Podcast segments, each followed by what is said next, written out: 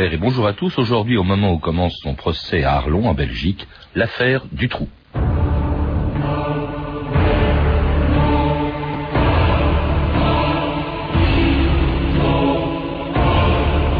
Je ne suis pas innocent. Je n'ai jamais dit que j'étais innocent. Mais il faut que chacun ait sa part de responsabilité.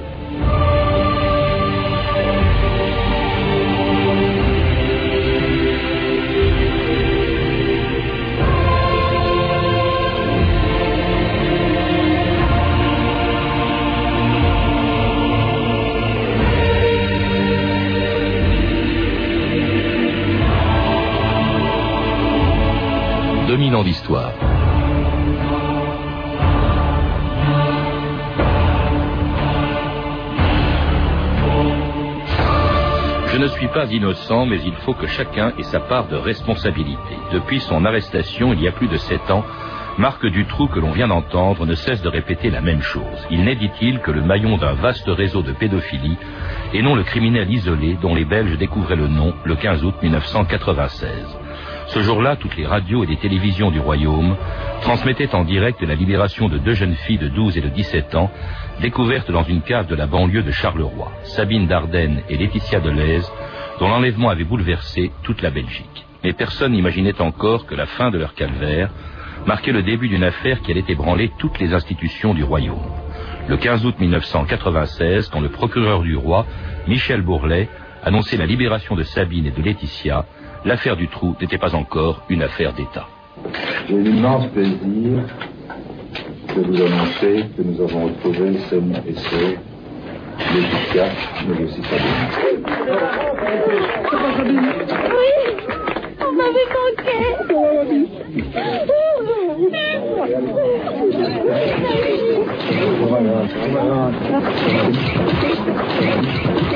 Et entouré par euh, toute ta famille, tu t'attendais à ce que tous les habitants comme ça de ta rue soient là pour t'accueillir Même pas. Non, j'étais impressionnée par tout ce que j'ai reçu. hein. Aujourd'hui, comment tu te sens, Laetitia? Oh, je me sens bien, oui. Je trouvais le sourire.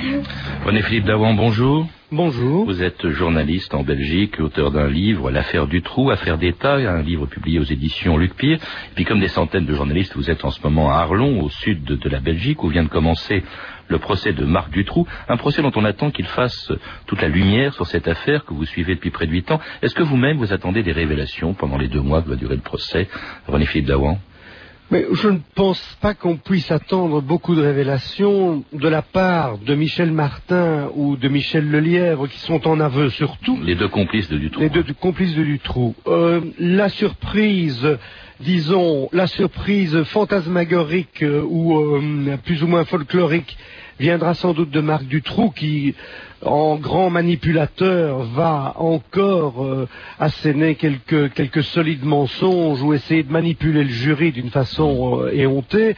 Donc là, on ne peut pas dire que ce soit une surprise et je pense que tout ce qu'il aura à dire n'a rien à voir avec le fond de l'affaire.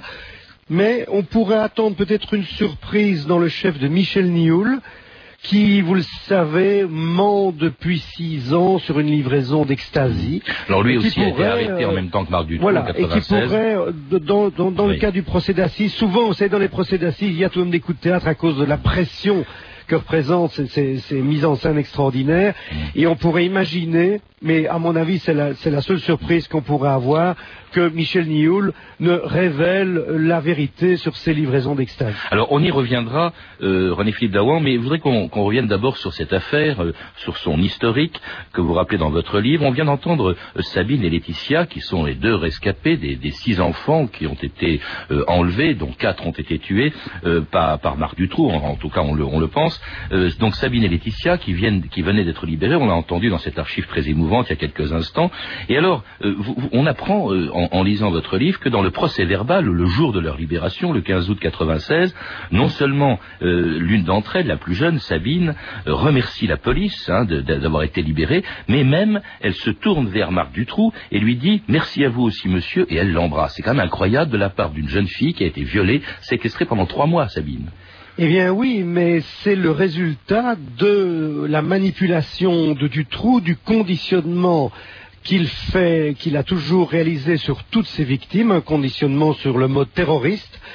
c'est-à-dire qu'il leur fait croire qu'elles sont enlevées pour une rançon, que les parents ne veulent pas payer la rançon et que le chef de l'organisation censé exister autour de Marc Dutroux, c'est un mensonge évidemment, eh bien puisque les parents ne veulent pas payer, a décidé de supprimer tout simplement la jeune prisonnière. Ah. Marc Dutroux alors leur propose quelque chose, leur propose une transaction en disant voilà, moi je suis le gentil et j'ai construit dans ma cave un abri indétectable dans lequel tu peux, je peux aller te conduire, et là, on ne te trouvera jamais. Et c'est ça aussi qui explique un des, grands mystères de l'affaire du trou, c'est que cette fameuse cache qui a été présentée comme la chambre des horreurs est en réalité un refuge, un abri contre le danger imaginaire euh, créé par Dutroux pour conditionner ces jeunes victimes. Je propose justement d'écouter l'une d'entre elles, Laetitia, euh, deux jours simplement après sa, sa libération au micro de la RTBF.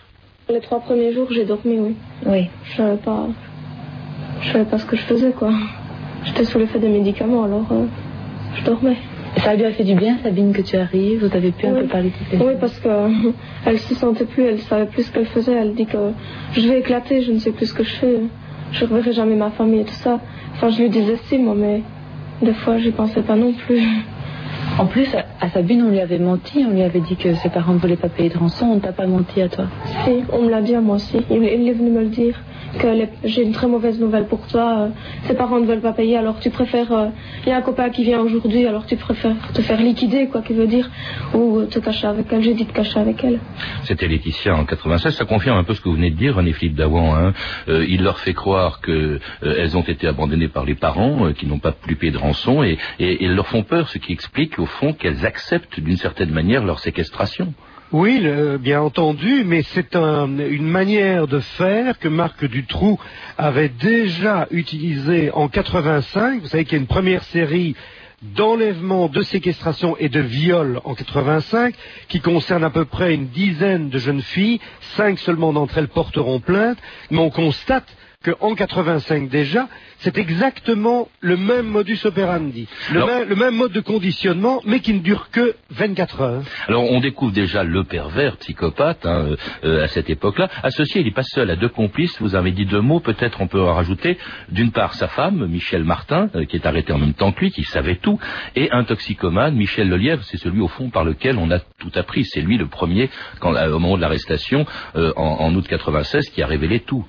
Euh, non, pas, tout, pas nécessairement, non. En fait, euh, Le premier en tout cas, non Euh, non, non, non, non. C'est les, les- les premières révélations sont obtenues de Dutroux lui-même, qui est déstabilisé par son arrestation et qui tombe dans les mains d'un d'un gendarme exceptionnel, d'un enquêteur exceptionnel. Ça arrive, vous voyez, en Belgique, il y a aussi des gens exceptionnels et qui parvient euh, à comprendre exactement la psychologie de Dutroux, à être un peu plus fort que lui dans la, la manipulation et dans le traitement de ce suspect, et il lui fait euh, vraiment cracher le morceau, sans violence, mais avec Mm. euh, une pression psychologique, et Dutroux avoue lui-même euh, tout, sans, sans l'aide de quelqu'un, en, en tout cas en ce qui concerne Sabine, Laetitia, Julie et Mélissa.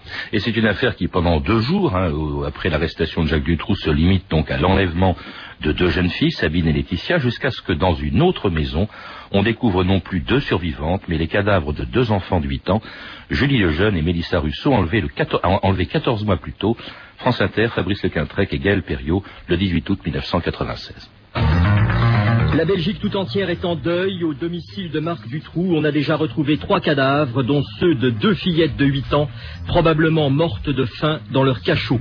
Le criminel, un pervers multirécidiviste, libéré en 1992 pour bonne conduite, a également avoué l'enlèvement de deux autres jeunes filles à Ostende il y a un an. La Belgique hurle sa colère après la découverte avant-hier des cadavres de Julie et Mélissa, 8 ans et demi, dans le jardin de Marc Dutroux, le ravisseur d'enfants devenu meurtrier. Les petites Julie et Mélissa, disparues le 24 juin 1995, sont mortes de faim, faute d'avoir été alimentées par les complices de Dutroux. Aujourd'hui, à la suite des parents des deux petites filles, les Belges ne comprennent pas pourquoi le système judiciaire a accordé une remise de peine à Marc Dutroux, condamné en 1988 à 13 ans de réclusion criminelle pour 5 viols sur mineurs. Sur les différents lieux des perquisitions, toujours en cours hier soir, la foule demandait la mise à mort de ceux que la presse populaire a baptisés les bourreaux. Aujourd'hui, la haine de l'opinion publique belge est aussi forte que sa douleur. Gaël Perriot, France Inter, à Bruxelles. C'était la découverte de Julie et Mélissa le 18 août 96. On découvrira plus tard encore deux autres victimes de Marc Dutroux, Anne Marshall et Effier Lambrex. Alors Dutroux, à ce moment-là, euh, René Dawan n'est plus euh, seulement un violeur, euh, mais c'est aussi un, un, tueur en série. Et surtout, l'affaire Dutroux devient une affaire d'État. D'abord parce que, on vient de l'entendre, on apprend qu'il avait déjà été arrêté, qu'il avait déjà été condamné en, en 1989 à 13 ans de prison et qu'il est sorti, on l'a libéré en 92. Oui, oui, il a été libéré alors que il ne pouvait pas bénéficier de la loi de libération conditionnelle, étant donné que de sa prison, il niait toute participation au viol de 85 et de 86, et se considérait lui-même comme la victime d'une erreur judiciaire, ce qui est d'ailleurs plus ou moins en train de se reproduire aujourd'hui, vous savez. Et donc, euh, ce qui s'est passé, c'est qu'à l'époque, à l'époque, le ministère de la Justice et l'administration pénitentiaire avait une manière de gérer la population pénitentiaire qui était assez irresponsable, il faut bien le dire, en faisant de la place à n'importe quel prix. Et vous avez, vous avez, dit très justement que Marc Dutroux est un psychopathe pervers. Il faut savoir, oui. oui, mais il faut savoir que les psychopathes pervers sont justement des individus qui, en prison, rendent la vie de tout le monde, directeur, personnel pénitentiaire, magistrat et codétenu, intenable et impossible. Et donc il y a eu quelque part une pression de l'administration pour s'en débarrasser, enfin s'en débarrasser, c'est-à-dire le, le, laisser filer dans la nature. Oh, oui. Et alors il y a une méconnaissance, et c'est dramatique, une méconnaissance terrible, euh, mais ça c'est général, c'est pas propre à la Belgique, de la nocivité, de, de le, euh, comment dire, absolue, la dangerosité absolue des psychopathes pervers.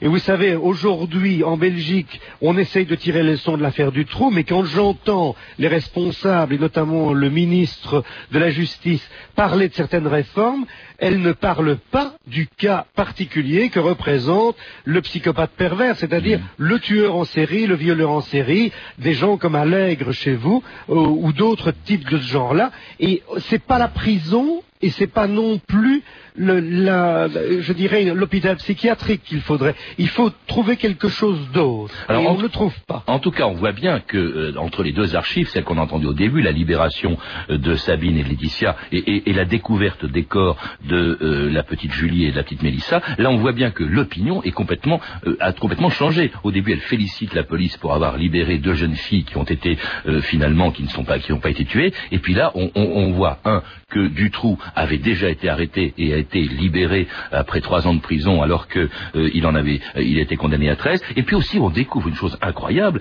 c'est que la police savait déjà euh, que dès 95, c'est-à-dire un an avant qu'elle arrête Dutroux, que Dutroux était sans doute responsable des autres enlèvements. Euh, c'est incroyable. Il y avait même une opération qui s'appelait l'opération Othello, euh, par laquelle la gendarmerie, plus exactement, suivait Dutroux. Et, et cela sans prévenir la justice sans prévenir la justice. C'était une opération parallèle montée dans le, but finalement de pouvoir euh, euh, apporter la preuve que certains services de police pouvaient fonctionner sans euh, le, le, contrôle d'un magistrat. C'était un débat qui avait lieu en coulisses en Belgique entre la direction de la gendarmerie, qui était à l'époque un État dans l'État, et qui voulait court-circuiter la magistrature mmh. dans la gestion des affaires les plus importantes. Ils ont joué à l'apprenti sorcier.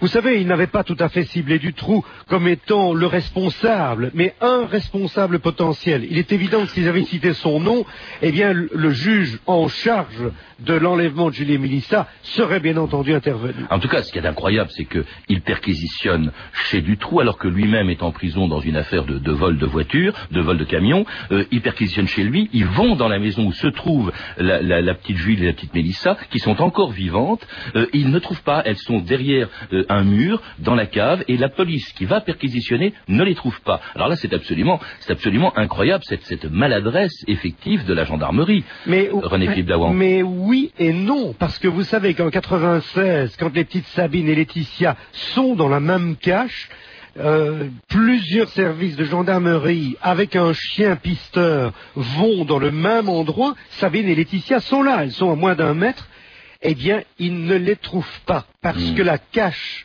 fabriqué par le complice de Dutroux et peaufiné par lui-même, était objectivement indétectable. Et c'est au moment où Dutroux lui-même dit aux policiers, je vais vous donner deux filles et je vais vous conduire, je vais vous conduire et je vais vous montrer où elles sont, qu'on les découvre. Alors quand on les a découvertes, on se rend compte donc de toutes les, impéricides de la justice. Euh, on commence aussi à se poser des questions sur euh, la volonté qu'aurait au conditionnel l'État de dissimuler une affaire qui serait en fait une affaire de réseau pédophile qui remonte très haut euh, et, qui impliquerait de hauts responsables dont on voudrait taire le nom. Et c'est la raison pour laquelle d'ailleurs, au moment où on dessaisit un des juges d'instruction, le juge Conrad, tout le monde se dit on essaye de le faire taire, on essaye de ne pas remonter plus loin dans ce réseau pédophile qui, selon Dutroux, dont, dont Dutroux disait qu'il n'était qu'un maillon en fait.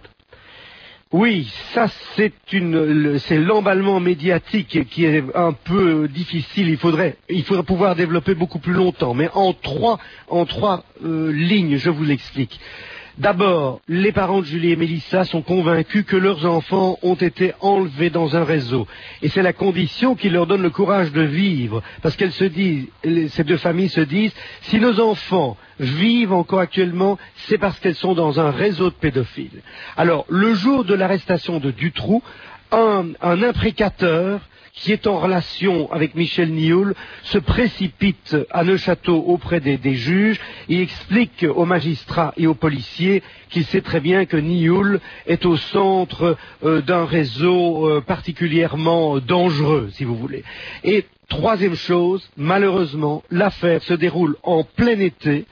Euh, le, gouvernement est en vacances, le Premier ministre belge apprécie très très mal l'impact de la découverte de Julie et Mélissa, deux petites filles que toute la Belgique recherche depuis un an. Et il a très mal apprécié cela. Il ne revient pas. Et donc, dans le silence écrasant euh, du pouvoir, ce sont les médias et aussi les imprécateurs qui prennent le pouvoir. Et vous savez très bien que dans une société, quand quelque chose de terrible arrive, on l'a vu avec le 11 septembre aux États-Unis, il, il y, a un phénomène qui choque profondément l'opinion publique. Immédiatement, il faut une explication. Et l'explication, elle doit être donnée par le politique. Si le politique ne donne pas l'explication, si le politique ne dit pas oui, nous nous sommes trompés, il y a eu une erreur, euh, s'il ne contrôle pas la situation, oui. eh bien alors ça part dans tous les sens. Et malheureusement, c'est ce qui est arrivé. Alors c'est ce qui est arrivé quand on dessaisit le juge Conrot hein, euh, pour euh, à la suite d'un des repas qu'il avait pris avec les, parents euh, de Julie et de Mélissa, il est dessaisi donc par le, la police, par le pouvoir, ce qui va provoquer une immense manifestation en sa faveur, la fameuse marche blanche du 20 octobre 1996, France Inter, Yves Decamp. Inter. 300 000 personnes en cortège hier dans la capitale belge en mémoire des victimes du pédophile Marc Dutroux, la plus grande manifestation de l'après-guerre. En tête du défilé, notamment les parents de Julie et Mélissa, deux des fillettes assassinées, et puis cette intervention de Karine Russo, la maman de Mélissa, s'adressant à la foule. Un juge a décidé de mettre tout en œuvre pour traiter vos vies d'enfance, à vous, Laetitia, Sabine, Julie, Mélissa, Anne et Effieux, non comme des dossiers d'instruction habituels, mais comme des dossiers sacrés, sacrés comme vos vies, sacrés comme l'amour.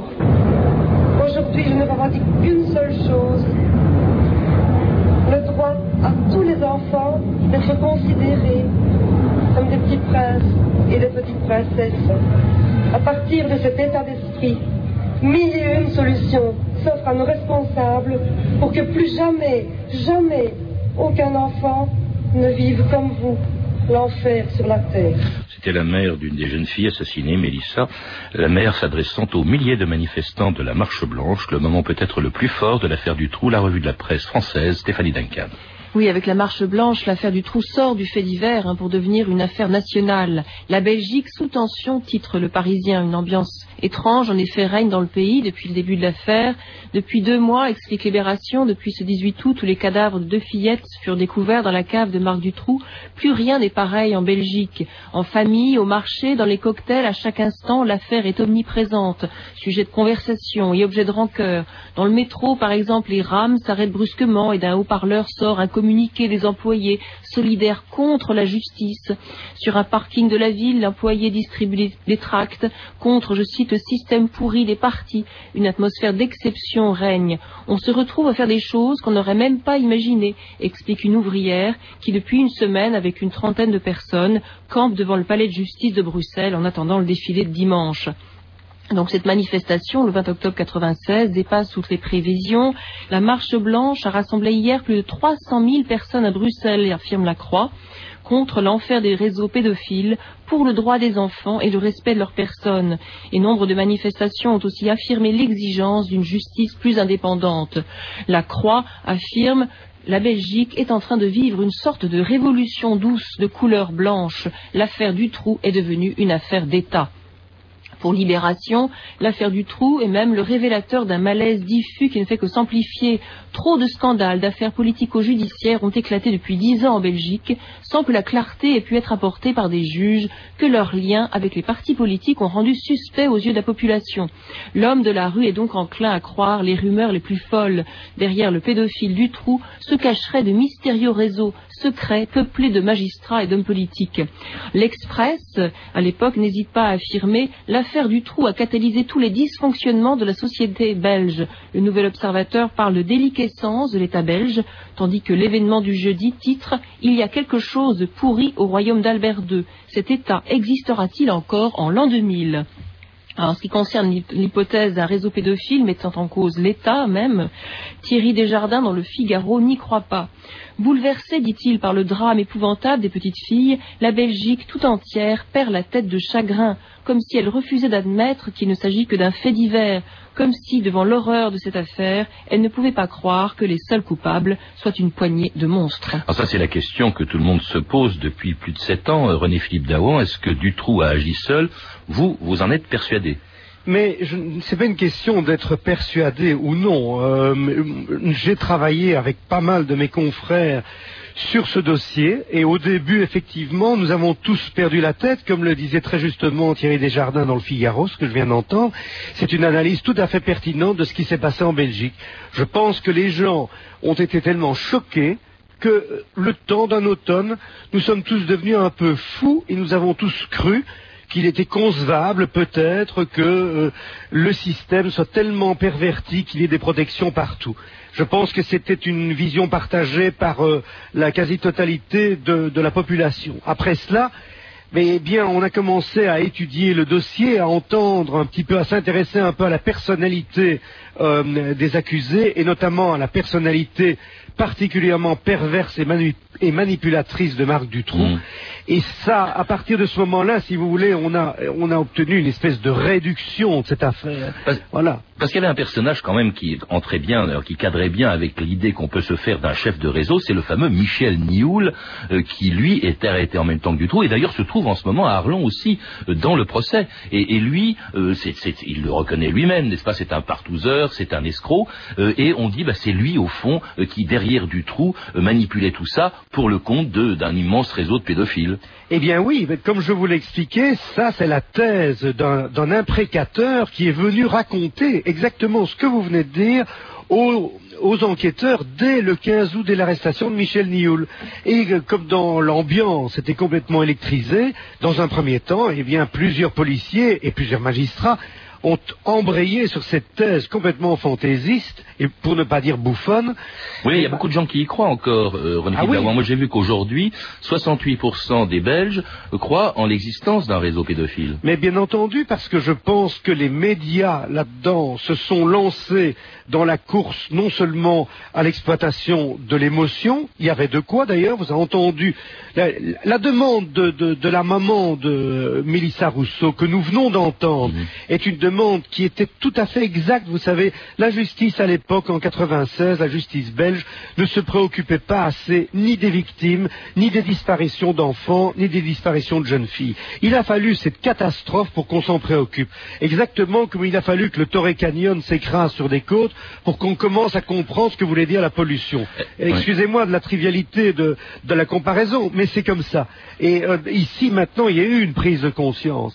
évidemment, l'affaire des réseaux, qu'est-ce que ça veut dire Ça veut dire aussi qu'il y avait un lobby un, lo- un lobby de journalistes autour des parents qui ont diffusé cette vision unilatérale et je vous dirais que comme le fantasme se vend beaucoup mieux que la réalité, parce que tout le monde a besoin de mystère, a besoin de rêver, eh bien ça s'est dilué. Pas de rêver, c'est un cauchemar en l'occurrence. Mais oui, mais c'est aussi, Ouais. le rêve est aussi un cauchemar et on a envie d'une explication simple. Parce que là, on est, on est réconcilié, vous comprenez On est réconcilié avec son État. C'est un réseau, c'est pas moi. Or, qu'est-ce qui se passe? Pourquoi est-ce que cette justice fonctionne mal Mais parce que les responsables politiques ne se préoccupent absolument pas de la justice depuis des années. La police aussi, je rappelle qu'elle a laissé filer du trou pendant trois heures Mais en oui. 98. Bien entendu, mais l'organisation de, de la structure politico-judiciaire en Belgique Mmh. hein, était euh, très très mal conçue et ne disposait pas de moyens suffisants. Qu'est-ce qui peut sortir de tout ça, René-Philippe Daouan Eh Parce il- qu'à l'évidence, il y aura beaucoup de déçus à l'issue de ce procès. euh, Mais non, il, y a déjà, euh, vous savez, euh, depuis huit ans, la Belgique a changé, la Belgique judiciaire a changé. Elle n'a pas changé euh, comme on aurait voulu, c'est-à-dire elle n'a pas changé du tout au tout, mais les lois ne sont plus les mêmes, le code d'instruction crimi- criminelle a évolué et la guerre des polices, si elle n'est pas terminée, il y a une réforme des polices en cours. Merci René Voilà. Davant. Euh, on, est, on, a- on arrive à la fin de cette émission. Euh, je rappelle que vous êtes l'auteur de deux livres sur l'affaire du trou, Affaire du trou, affaire d'État, avec un point d'interrogation, et le dossier du trou en huit questions, deux livres publiés chez l'éditeur belge Luc Pire. Vous avez pu entendre un extrait d'Ombres et Vérités, la Belgique des années du trou, un documentaire d'Agnès Lejeune, Éric Monami et Robert Nez, diffusé sur Arte le 24 février dernier. Vous pouvez retrouver ces renseignements en contactant le service des relations avec les auditeurs au 0892 68 10 33, 34 centimes d'euros la minute, ou consulter le site de notre émission sur franceinter.com. C'était 2000 ans d'histoire, la technique à Paris, Lédouine Caron et Olivier Dalido, et à Arlon, à euh, Franz François Rivalan. Documentation et archivina, Virginie Bloquenet, Claire Tesser et Sandra Escamez, revue de texte Stéphanie Duncan, réalisation de Anne Comilac. Une émission de Patrice Gélinet. Demain, dans 2000 ans d'histoire, un changement de programme en raison de l'actualité. Nous vous proposerons, comme beaucoup d'auditeurs nous l'ont demandé, une émission sur